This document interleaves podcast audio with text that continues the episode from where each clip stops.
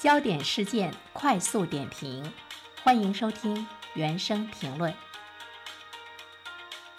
昨天，五年期以上的贷款市场的报价利率再次下调了十五个基点，这是今年以来的第三次的下调，从百分之。四点六五降到了百分之四点三，那么对购房者来说呢，会省下呢一大笔钱。而且我们注意到呢，呃，目前的这个数字呢，已经是低于了零九年的最低的水平，就是基准利率的这个七折。那现在的这个降息，呃，除了八月二十二号呢，其实八月十五号贷款市场的报价利率也是呢下调，所以呢，它可以说是一个超期的这个降息，降息的密集度还是呢比较高的。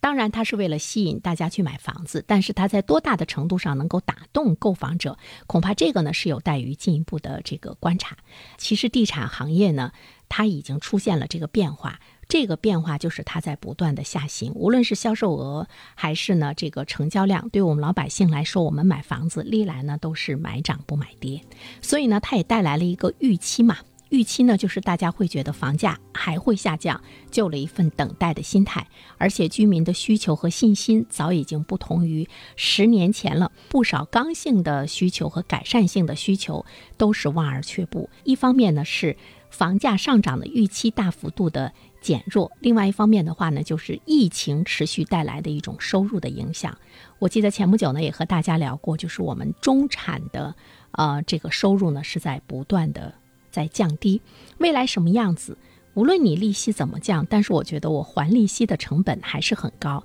那我未来的收入能不能支付得起还利息？这个呢，是我们对未来收入的这样的一个期待，也呢是在这个下降。从七月份央行公布的一个信贷的数据来看。居民中长期贷款的需求是低迷的，老百姓呢现在愿意储蓄了，储蓄的意愿呢是在不断的攀升，就依然还是一个呢对未来没有呢信心。从央行的角度上来讲，面对楼市的一种疲弱的状态，把这个信贷看作呢是治疗的呃问题的一个关键，我不断的下调贷款的利息来刺激你买，但是能不能有用？速效药的效果，我们真的还是呢没有看到。所以说呢，地产相关信贷修复的可持续性还有待于进一步的观察。既然有待于进一步的观察，我们是不是呢可以有一个预判，就是未来可能会有更多的配套政策呢是值得期待的。一方面，利息可能会贷款的利率可能会进一步的呢这个下调，还有其他的一些配套的这个政策值得我们期待。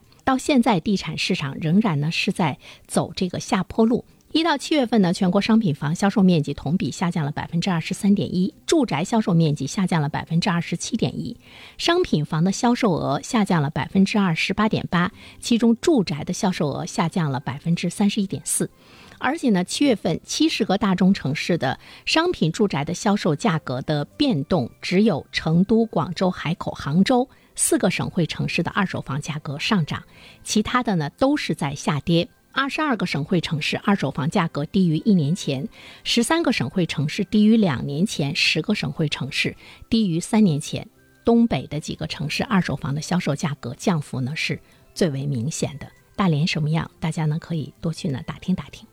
我也看到一种说法，说因为我们现在整个的大的前提是房住不炒。能否还有大幅度的刺激住房需求，仍待于呢进一步的这个观察。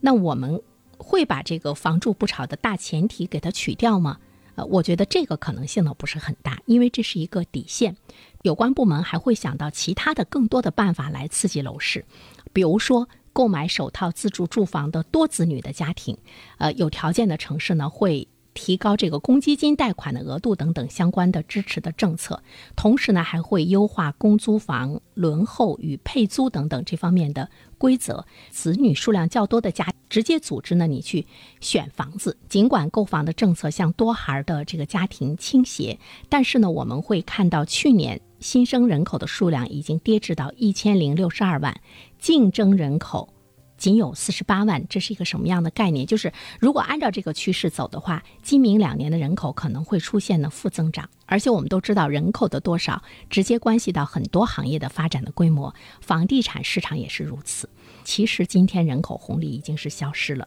未来楼市的购房规模就是呢会逐渐的减少。其实我们要关注到的一个问题，最主要的是，其实大家现在可能他不去考虑钱了，有钱人他也不生，这里面就是生育的观念发生了明显的改变。要改变生育的观念，这个难度恐怕呢比降低生育的成本还是要难的很多。各个政策的出台都很好，但是能不能起到效果还是非常未知的。个人觉得，就是热点的城市、城市的中心地段，如果你要买刚性需求，其实呢是值得考虑的。但是如果你看到在一些三四线的城市，甚至于一个城市的边缘的地区出现了白菜价的房价，你也不要出手，因为未来再有更好的上行和获利的空间，基本上呢是很小的。